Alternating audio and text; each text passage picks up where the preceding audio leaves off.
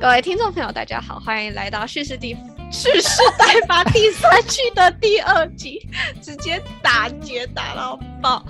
好，我们今天要接续上个礼拜，继续来讲我们的闲聊日常。我是李爱梦，我是章鱼哥，我是凯蒂斯。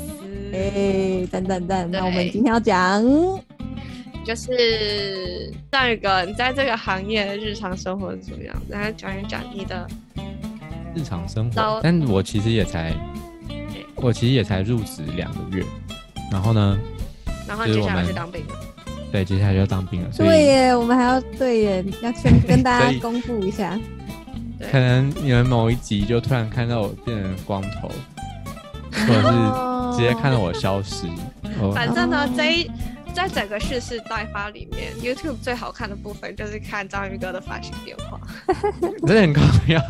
然后我接下来接下来当完兵之后，头发还要慢慢长出来，然后然后你要再去烫卷，是不是？不知道再说。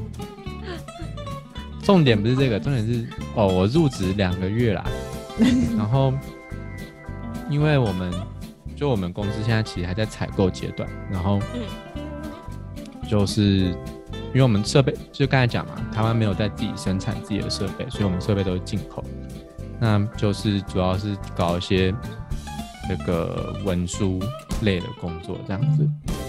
那比较有趣的是，其实就是政府现在是有在推推广说这个农业自动化，所以很多他们会辅助补助一些设备进口，但这些进口又这些条件又很奇怪，因为他一定会要求说你一定要一整套，他这一整套的定义是政府定出来的。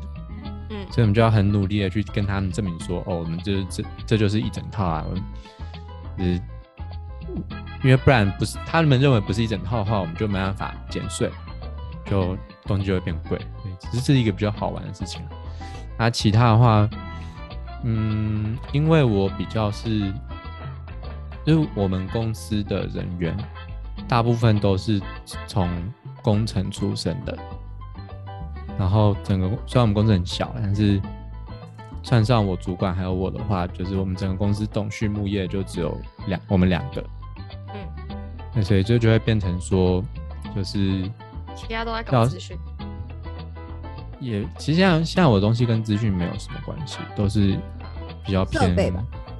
设备对，那就是如果工程的人员对养殖的状况有哪些不了解的话，我可能要去帮忙回答一下，对吧、嗯现阶段就这样子，因为我们目前都还在采购，所以接触现场的机会比较少。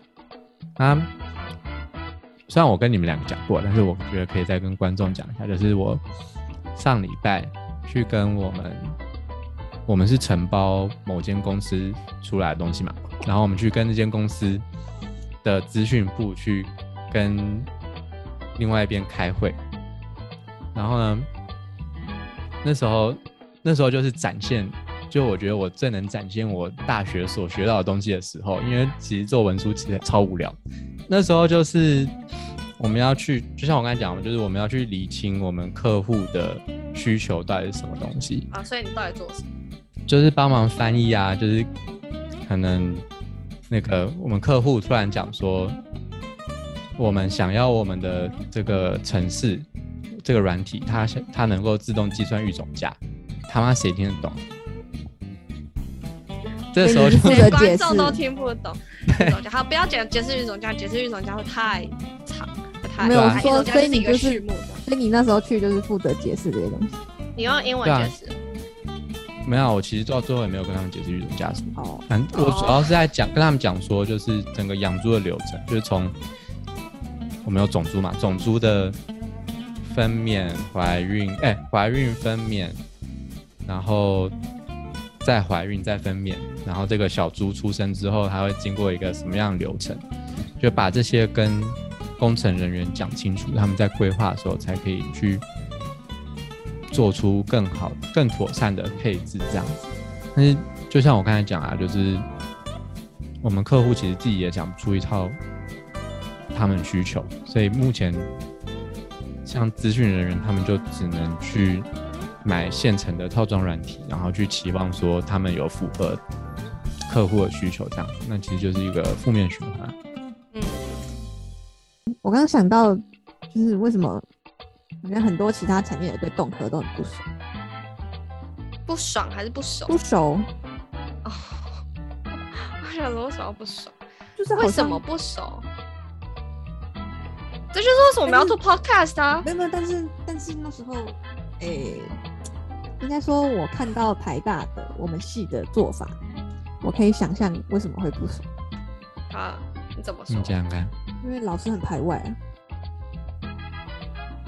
我们老师也没有到很排外吧？有吗？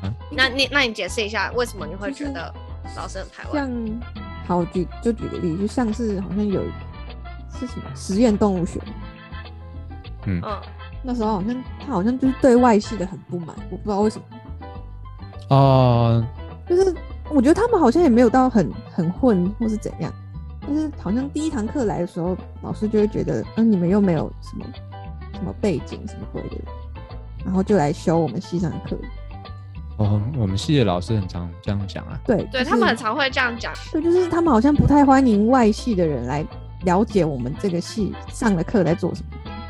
觉得有一些也是被攻击怕了啦，说实在话对，，因为像是就有些人会莫名其妙跑来我们课上说什么，你们为什么要对动物这样？那对我们来说就是，虽然我我不我不是说我们因为这样子就要拒绝别人去了解这个产业啦，但很多时候是不想解释嘛，就是已经会这样吗很累，就是不想要过多的解释。可是，因为如果是本科系的学生，我们是很有系统的去上课，所以我们就会、就会很知道那个逻辑脉络是怎么样来的。那可能对某些老师来讲，突然有一堂课加入了一些外系的学生，那他要去怎么跟他花，他没有办法花这么多的时间跟他讲，呃，动物福祉的问题，或者是一些人道饲养上面的问题，跟屠宰上面的道德讨论。但是这些其实我们是在其他课上面我们会讨论。所以也许，因为我们其实跟生命很直接相关，嗯，对我觉得或许是一个点。然后，那你觉得农民会排外吗？因为其实这我不知道，潘医师你是比较了解。农民会排外，农民不会排外，但是农民会觉得自己很厉害。哎呀，应该说应该说农民没有排外问题吧，因为因为外外外人很少会想要进这个产业。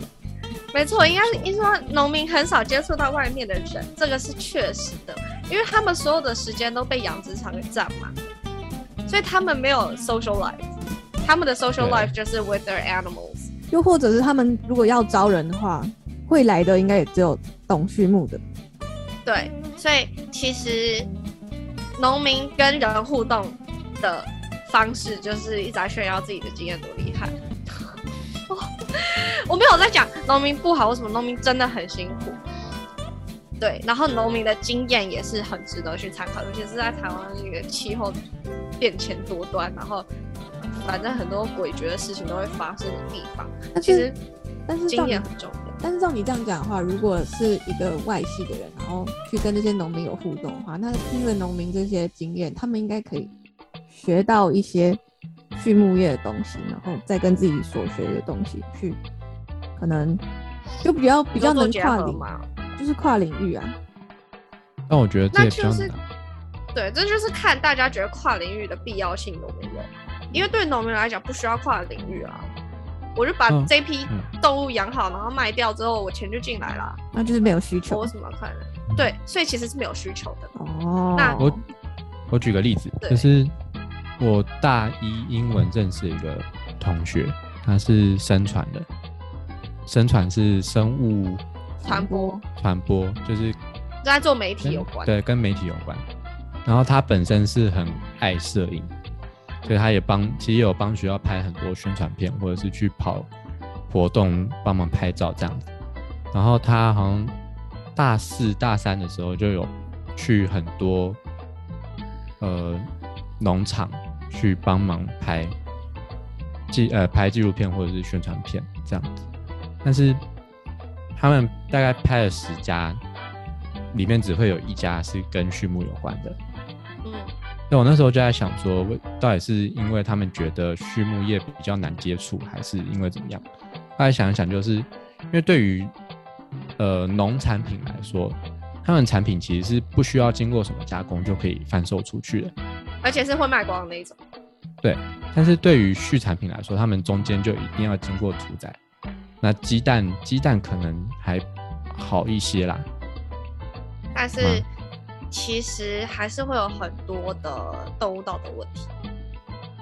对啊，就是畜牧业，就是从养殖到出售中间还有一一定程度的加工。那对于农民来说，这个是他们其实也懒得去管，对啊，所以因为他们懒得去管，那他们不会直接去接触到客户。那对于他们来说，去宣传他们的增加他们知名度就没什么意义，除非是在做自由品牌的。对，那讲到自由品牌，又是一个很玄的事情。因为其实，在台湾畜牧业不需要做自有品牌，因为我们的供给是远不及我们的需求的，嗯，好像是是远远不及哦。所以，而且台湾人又很喜欢吃 local 的食物，所以你就可以知道说这个市场跟供给的差异有多么的大。虽然我们还是说哦，夏天会堵蛋，冬天会缺蛋，但是事实上呢，我们的市场的需求还是很大很大很大，嗯，跟我们可以提供的农产品相比。所以他们可能赚的钱就已经够多了，他们没有想要去做进一步的进步之类的。对吧、但是以大环境来讲，这就不是一个好的现象，一个不是不是一个有序的现象，嗯。对，吧、因为如果缺乏认知的话，就是无知会带来恐惧，然后这个产业就会被一直打压，然后最后消失这样子。因为当这个产业应该说资源是有限的嘛，那当我们整个国家的资源都分配给某少数几个产业的时候，我们要支持任何产业，但是呃，绝对不会是畜牧业。我这样讲，嗯，就是当我们的资源被分配给非畜牧业的产业的时候，畜牧业就会一直被萎缩，然后打枪，然后就被缩编。那缩编到最后，如果没有人起来抗议，而且大家没有这个意识的时候，等到有意识就已经来不及了。我们可能就要像新加坡一样，或者是香港一样，或者是澳门一样，完全仰赖进口。可是这就会有一个问题，就是国家安全的问题。粮食安全我们有提过吗？好像有讲过这个概念。好像没有很深入的提，嗯我们之后可以做一集来讲。啊但是对，这是现在粮食安全对，不是现在。嗯啊，来聊点开心的，好啊下一题讲笑话，什么是开心的不？是笑话。他的开心就是笑话。那你要讲什么？下一题啊，嗯，你说跟亲朋好友解释这个工作时，最常遇到什么误解吗？对啊，误解可大，大。我最常遇到的误解就是，去干妈店买那种可以自己挑的蛋就好了，为什么要去买全联、家乐福那种已经包装好？然后这个好像比较不是对我工作的误解，这比较是对于产品层面的误解。但是我真的很嗯。由衷的建议大家，请你们买洗选蛋，就是会对而且现在，呃，而且现在政府在一月一号也开始实施，就是每颗蛋都要喷印，所以就是大家也可以学习看一下蛋的那个喷印是怎么样。基本上很简单，它就有一些厂牌会有他们自己的品牌 logo 在上面，但是可有可无。然后另外一个就是它的洗选来源，洗选厂是哪一个洗选厂，然后牧场是哪一个牧场，然后它的生产日期或者是它有效日期，它会喷印在上面。那通常一颗蛋的保存期限大概是一个月左右，如果是冷藏的话，那如果是常温大概就是十五天。对，所以呃冷藏的新鲜度一定会是比较好的。对，然后为什么不要买那种外面那边简单的呢？因为那些都是就是要么是包不进盒子里面的嘛，要么就是等级没有盒子里面的好了，要么就是你知道呃规格不符合的之类的，就是现在不太方便讲太多，但是就是它的品质上面一定没有你在盒子里面看到的品质好。就是一分钱一分货。没错，这是我这应该是我最常被误解的东西。对啊但是因为我们的公司真的是响响亮，所以我只要讲那个公司来，然后哦所以这样，所以我觉得还好，哎，张宇哥对啊，的好像还好。大哥应该也还好吧？姐哦。不过就很多很多人会不知道说，就是养猪需会需要用到什么设备，这讲起来其实蛮无聊的。哦，嗯，大家都知道了。大家都不知道，都不知道，我说能大家还大家都知道会会有这种会有这种情形。哦，可能大家也没有想到会有这种情形，会吗？哦，也是啊。因为我不知道，我其实不知道大众对于养猪这件事情的想象怎么样，他们是想象出什么？比如说，请大家现在想在脑中想象一个猪圈，如果你们想象出来的是什么一个木头围篱，然后底下有泥巴还有干草，那就大错特错，对。应该不会有人到现在还想象成这样吧？不一定哎，大家可以去翻我们的叙事趋势，我们接下来会发一篇就是真实的猪舍环境给大家看。好，对啊，就是现在最其实价格最高是栏杆，然后再来是就是有我们有一个很超级大的饲料桶，就养猪的时候猪其实吃超多，然后我们一次又养很多头，所以他们每天吃饲料那个量是非常可怕的，所以我们会有一个超级巨大的桶子，然后架在一个猪舍外面，那个桶子叫做 silo，对不重要。可爱的名字，很可爱的名字。对，然后很可爱吗？Silo 蛮可爱的啊、但我一我其实一直不知道 Silo 到底是简称还是全称，塞里头，全名啊，他就叫 Silo。它就是 silo。好 S 我 I L 一个 L。好，我们之后可能确实确实也会再发一篇关于 silo。可以可以。哎，我现在在帮你写，等下记下来。好啦好啦，专以后专门写一篇，嗯对啊，就是有一个饲料桶，然后这饲料桶底下，要么就是可能如果是手动的话，就是农民要推一个推车，然后去那个饲料桶里面把那个料给下下来，装满那个推车之后，再去一篮一篮拿铲子，对啊，铲子把它那个饲料丢到那个猪圈里面，猪圈好栏位里面，猪圈里面，他们就去吃。然后猪，因为呃喂猪的方法有两种，一个是像吃到饱那样无限量供应，另外一个是就是每天固定提供几餐的。那对于每天固定提供几餐的那一种来说，那个喂食的场面就 非常非常壮观，因为他们吃对，因为手人工喂的，它是量通常都是不会，通常都不太够。然后等到你去喂他们的时候，他们就会超饿。那就算他们不饿，他们也会很开心。然后他们就会一直冲过来。然后如果你那个他们吃饭的空间不够大的话，就会发现后面的猪叠到前面的猪上面他们。就会爬到前面那只猪的背上面，对然然后后想要让它插到缝隙里面。对，然后后面猪看起来都超卖力的，然后前面就有猪超爽，它直接躺到那个沟槽里面，上，躺着睡，躺着吃饭，有够丑的。好猪真的很好玩，大家如果有机会，哦，不要有机会那种生物安全问题，就会看影片，不是看照片的话，就是知道很可爱。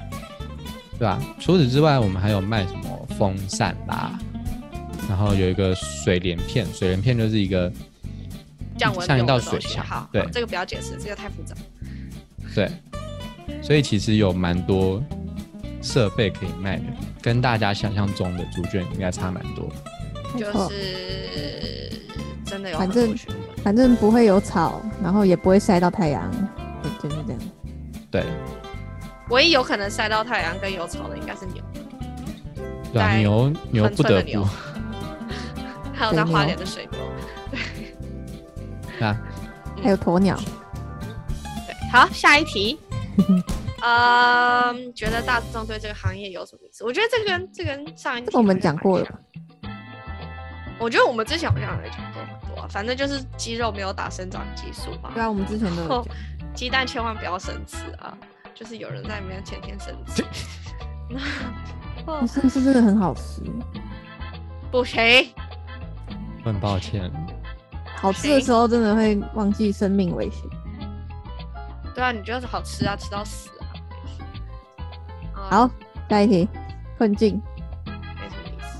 迷失就是太多了啦，解释不完。遇到最大的困境是什么？累啊，对，做做农牧真的很累。应该应该我不知道是船产都这样子，还是农牧业特别。我觉得农牧业都是这样哎、因为它是一个实船产，它是一个实体的东西，然后大家要整合，可能就是常常会讲不清，讲的没有很清楚，然后大家会误解之类的。农牧最可怕的问题在于食品安全。嗯，对，就是其实食品安全它很重要，没错。然后它也是以各个只要在养猪、养鸡、养任何动物、养经济动物，然后要卖到市场末端去给人吃，其实都是要非常注意的。但是因为其实民众对于食品安全会有很多的误解跟迷思，就是可能广告看太多啊，YouTube 看太多啊，然后呃胡言乱语听太多，就会就会把真的变成假的，假的变成真的，真的很多或者是或者是某一家不合格，他们就会觉得全部都不合格。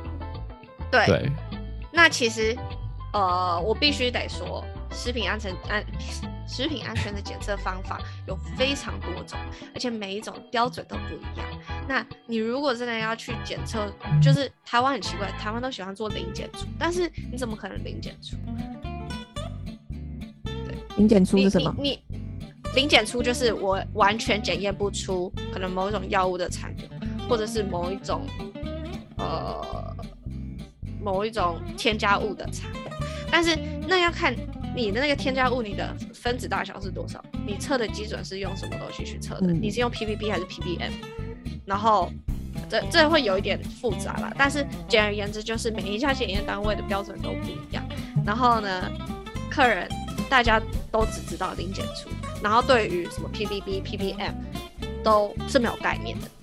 他们不太所以只要知道看到范围，对，就只要看到什么十 ppb，就觉得哦有只要有零点零零零零零零零一，就会说哦，我不要吃。但是你知道 ppb 是什么吗？billion 分之我觉得，哎、耶，我觉得这也是一个迷思，哎，这是一个迷思啊！就是大家对于生物安全、呃食品安全是没有概念的。对，而且只要只要某某一个添加物突然间红起来，大家就会觉得有它就不要吃。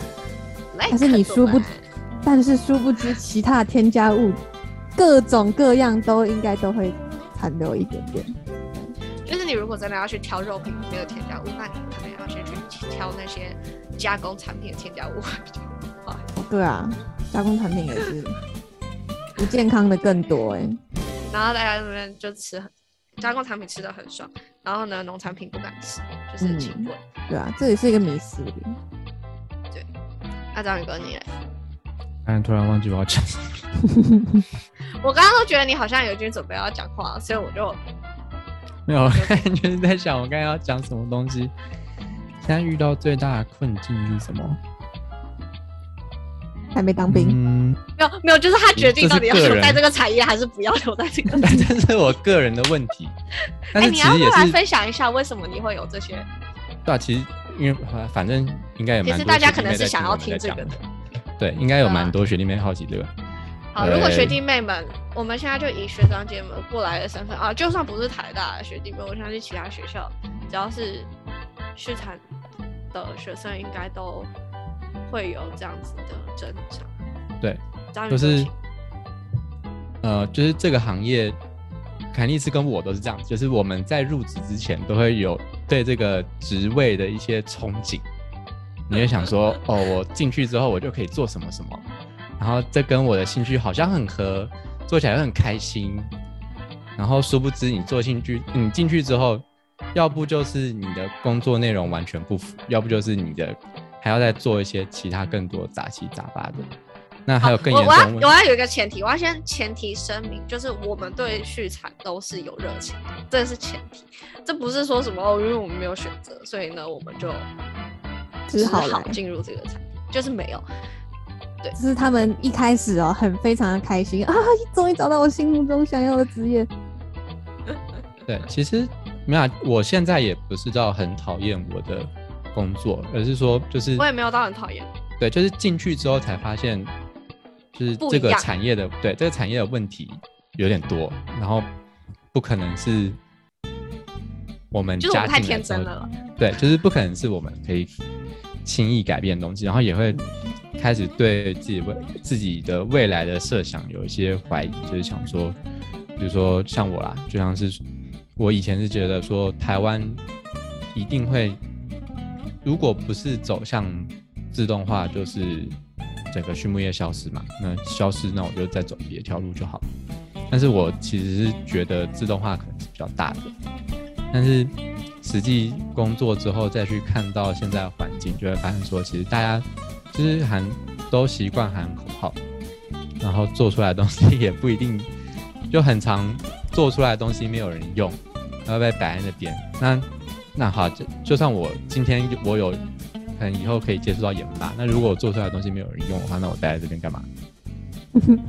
那你这个喊口号真的是好入我的心啊！你知道我光这个月我听了几个口号吗？我都不想找，到底听到几个口号。我们光一个部门，我们就可以延伸出十几个口号。我是谁？你喊喊口号喊卡了完卡了喊到当掉，网络断了？对啊，对，哎，我刚刚有讲到口号制，有听到吗？什么口号制？你刚刚说我是不是就没了？对我是不是应该写一本口号制？要出书是不是？对啊，真的太变成一个笑话书哎了但是就是呃，畜畜产业很需要改革，没错。但是大家又像我们刚刚讲的，其实没有很团结，对啊，然后大家也其实不知道自己的目标是什么，嗯所以大家都在瞎走高，嗯瞎走乱走。然后就有一个 saying，就是就是有人说，哎，呃，遇走到一个交叉口，然后就问一个人说，哎，这条路会往哪里走？然后那个人就跟他说，你的目标是在哪里？你如果没有目标的话，哦，你往哪里走都不重要。